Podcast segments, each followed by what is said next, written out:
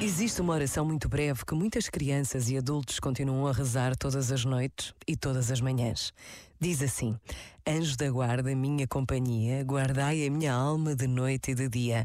Basta esta breve pausa para sabermos ou recordarmos que hoje é o dia em que a Igreja celebra a memória dos santos anjos da guarda.